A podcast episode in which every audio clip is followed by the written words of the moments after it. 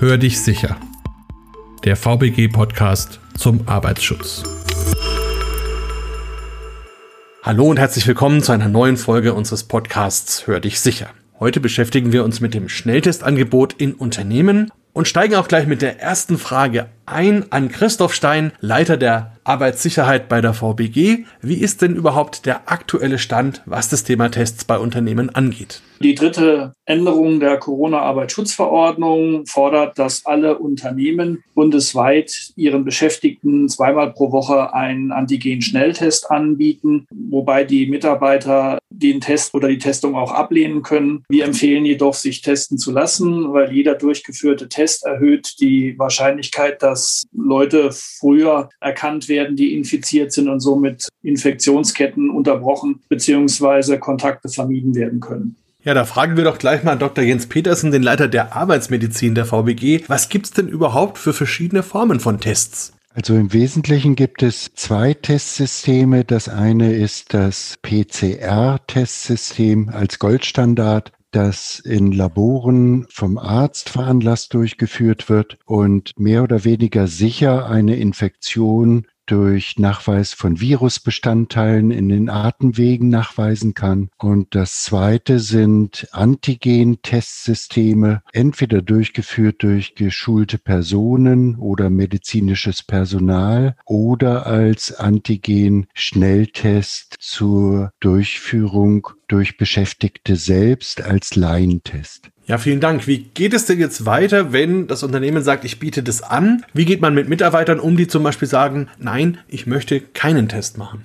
Der Wunsch des Mitarbeiters ist zu akzeptieren, das heißt, er kann seiner Arbeit ganz normal nachgehen. Er ist nicht verpflichtet, einen Test machen zu lassen. Der Unternehmer sollte sich nur bestätigen lassen, dass er dem Mitarbeiter zumindest einen Test angeboten hat, weil dazu ist er verpflichtet. Wenn der Mitarbeiter dieses Angebot ablehnt, so ist das im Ermessen des Mitarbeiters. Man sollte natürlich empfehlen, trotzdem zu testen, weil jeder Test bringt auch eine gewisse Sicherheit, dass man zumindest im Moment sehr wahrscheinlich nicht infiziert ist, wenn auch ein gewisses Restrisiko bleibt, dass trotz negativen Tests man eine Infektion hat. Kurze Nachfrage dazu vielleicht. Haben dann Mitarbeiter, die das mitbekommen, oder es gibt ja vielleicht auch Mitarbeiter, die sehr proaktiv sagen, ich mache das nicht mit, haben da die anderen dann ein Anrecht drauf, zum Beispiel den Kontakt mit diesen Leuten eher zu vermeiden? Oder wie, wie ist das dann? Die haben natürlich kein Anrecht darauf, den Kontakt mit diesen Leuten zu vermeiden, weil ein positiver Test ist zunächst einmal nur ein Verdacht auf eine Infektion. Die ist bei weitem noch nicht bestätigt. Dazu müsste man einen anderen Test, nämlich den Goldstandard, den Dr. Petersen angesprochen hat, durchführen, den PCR-Test, um wirklich sicher zu sein, ob eine Infektion vorliegt. Aber aus der Diskussion ergibt sich natürlich den Sinn, Tests, wenn dann separat durchzuführen. Das heißt also, dass jeder für sich alleine getestet wird und dass man nicht sozusagen in Reihe steht und jeder nebeneinander den Test bei sich selbst durchführt, weil das eben zu Diskussionen führt, die der Unternehmer auch nicht lösen kann. Also er hat ja auf der einen Seite den Bedarf, dass die Mitarbeiter ihre Arbeit verrichten und auf der anderen Seite muss er halt den rechtlichen Vorgaben entsprechen, die über die Arbeitsschutzverordnung geregelt sind, um auch des Betriebsfriedens willen beziehungsweise auch um sozusagen die Privatsphäre zu schützen, werden auch die Testergebnisse anderen, auch wenn es Kollegen sind, nicht bekannt gegeben. Das heißt nochmal konkret, wer bekommt das Ergebnis dieser Tests? Das Ergebnis bekommt der Getestete selber. Also wenn der Test im Unternehmen durchgeführt wird, im Unternehmen selbst, zum Beispiel durch geschultes Personal, dann bekommt der Mitarbeiter eine Testbescheinigung von diesem Personal ausgestellt. Wenn der Test zu Hause durchgeführt wird als Schnelltest, gibt es natürlich keine Bescheinigung. Das mache ich auch in der Regel zu Hause. Das heißt, da kriegen es die Kollegen aus den Unternehmen ja ohnehin nicht mit. Und wenn der Test positiv wäre, dann sollte ich ohnehin erstmal zu Hause bleiben. Das heißt also auch die Personalabteilung oder das Unternehmen an sich bekommt darüber keine Information. Nein, dazu ist der Mitarbeiter nicht verpflichtet. Er muss natürlich das Unternehmen genauso bei einer Krankheit informieren, wenn er nicht zur Arbeit kommt. Er muss dabei aber keinen Grund nennen. Ja, dann fragen wir doch nochmal Herrn Petersen, wie ist es denn, wenn jetzt Mitarbeiter Kontakt hatten zu Leuten, die einen positiven Test hatten? Wie gehen denn die damit um?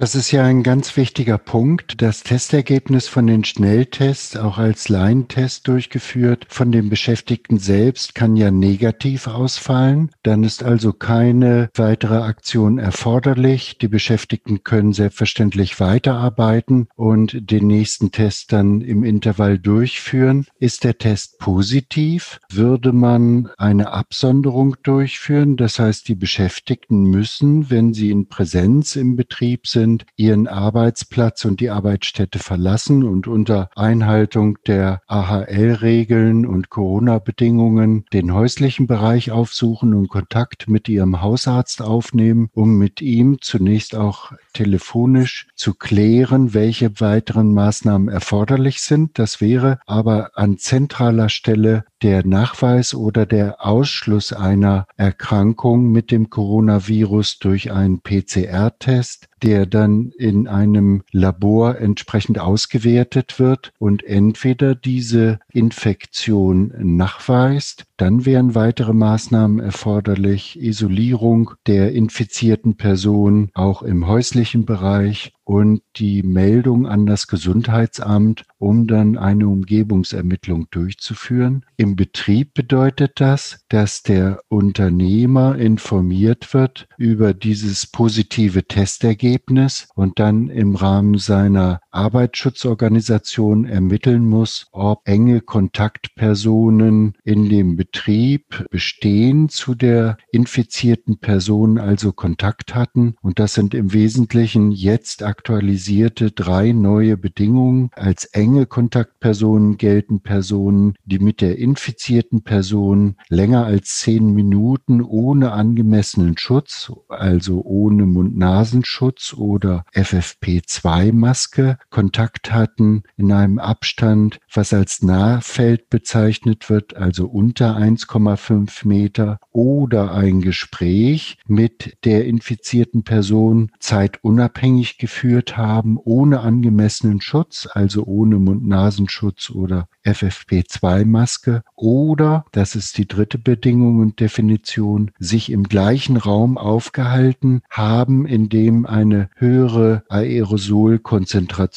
vermutet wird, über eine Zeitdauer von zehn Minuten ohne dass da auf den persönlichen Schutz, also Mund-Nasenschutz oder FFP2-Maske eingegangen wird. Ja, vielleicht nochmal ganz konkret, wenn wir uns die Situation vor Augen führen. Also da ist der Mitarbeiter, der macht diesen Test und dann gibt's da ein positives Ergebnis. Also gibt's da dann irgendeinen so Automatismus, der abläuft, eben was zum Beispiel die Meldung angeht. Und wie soll dieser Mitarbeiter dann selber damit umgehen, dass er jetzt dieses positive Ergebnis hat? Das ist ja zunächst für Beschäftigte eine beunruhigende Situation, weil ja der Verdacht auf eine Infektion mit dem Coronavirus besteht und weitere Maßnahmen erforderlich sind. Führt der Beschäftigte einen Laientest durch und der ist positiv, hat er das an den Unternehmer zu melden, der dann entsprechend informiert wird und dafür sorgen muss, dass die Arbeit eingestellt wird und diese Person abgesondert wird. Letztendlich ist das ein Zeitintervall nach diesem positiven ersten Test, wo geklärt werden muss, ob tatsächlich eine Infektion vorliegt und natürlich immer das Testergebnis, was in der Regel an einem Tag zu erhalten ist, des PCR-Tests abzuwarten ist. Letztendlich erfolgt eine Absonderung auch im privaten Bereich in diesem Fall und mit hoffentlich schneller Klärung. Wichtig ist in diesem Zusammenhang auch, ob eine positiv getestete Person zum Beispiel Symptome aufweist, Husten, Schnupfen, Atemnot, Fieber oder ähnliches oder asymptomatisch ist. Entsprechend wird der Hausarzt dann auch eine Krankschreibung oder Maßnahmen in der Versorgung veranlassen. Was macht denn das Testzentrum überhaupt mit diesem ganzen Abfall, mit diesen potenziell infektiösen Substanzen? Muss da das Unternehmen sich auch kümmern, dass man das irgendwo besonders entsorgt? Das ist auch eine wichtige Frage, aber die ist schon im Vorwege geprüft und behandelt worden. Die Empfehlung ist bei den Antigen-Schnelltests, die als Selbsttest durchgeführt werden, dass sie in dem mitgelieferten Beutel, egal ob der Test positiv oder negativ ausfällt, im Hausmüll entsorgt werden können, da insgesamt die Infektionsgefahr der Umgebung oder bei Umgang mit dem Hausmüll in einem so verstauten Test als gering oder minimal eingestuft wird. Also können die Testsysteme, die benutzt wurden, ganz normal in einem gesonderten, mitgelieferten Plastikbeutel im Hausmüll entsorgt werden. Wie ist es denn in Sachen Datenschutz, was diese Testergebnisse angeht? Muss man da als Unternehmen nicht auch besondere Dinge beachten?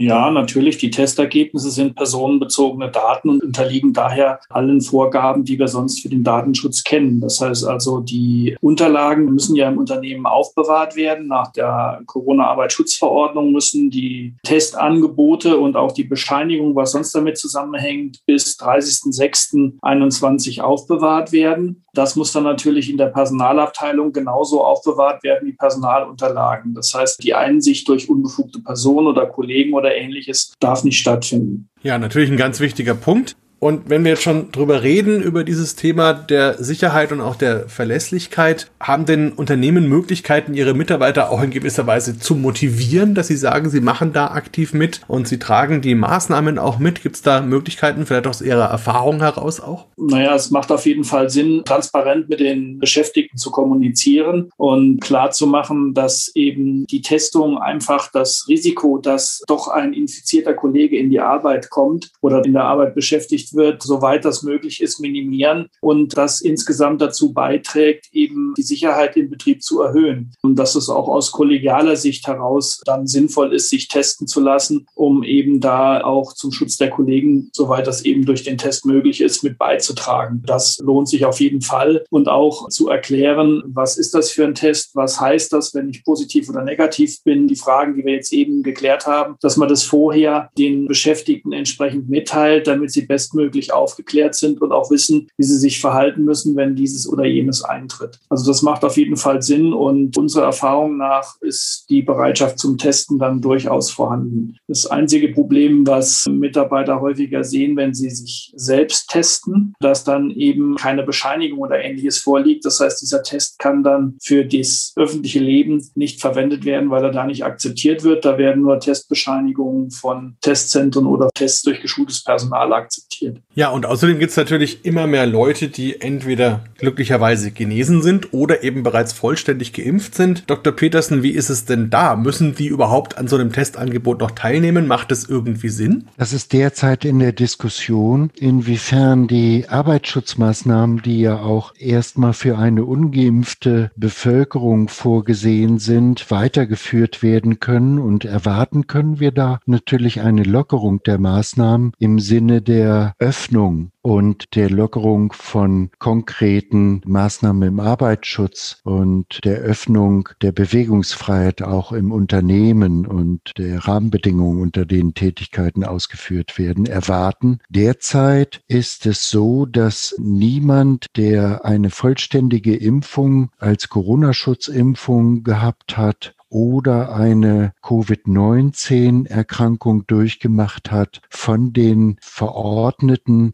Arbeitsschutzmaßnahmen, die ja im Kontext sinnvoll zur Verhinderung der Verbreitung von Infektionen getroffen wurden, ausgenommen ist. Diese Maßnahmen sind jetzt bis 30.06. begrenzt und wir werden weiter sehen, wie sich zum Beispiel mit der Durchimpfungsrate in der Bevölkerung Lockerungen auch im Arbeitsschutz oder Erweiterungen der Tätigkeitsfelder ohne diese strikten Arbeitsschutzmaßnahmen, was Artenschutz oder die Nähe zu anderen Beschäftigten beispielsweise angeht oder die Durchführung von Sitzungen oder andere Aspekte angeht, lockern lassen. Das ist derzeit in der Diskussion. Konkrete Empfehlungen können wir heute dazu noch nicht geben. Dazu sollten wir auch gemeinsam mit allen anderen Akteuren abwarten, wie sich die Infektionsraten im Rahmen der weiteren Durchimpfung der Bevölkerung entwickeln. Aber zu erwarten ist, dass wir auch die Arbeitsschutzmaßnahmen schrittweise Kreise öffnen können. Na, das sind ja gute Aussichten und wir werden da natürlich auch entsprechend nochmal weiter informieren und laden die Hörerinnen und Hörer natürlich auch ein, auf der Website der VBG entsprechend nachzusehen. An Sie beide auf jeden Fall vielen Dank für die Informationen und noch einen schönen weiteren Tag. Ihnen auch, Herr Raupach. Vielen Dank.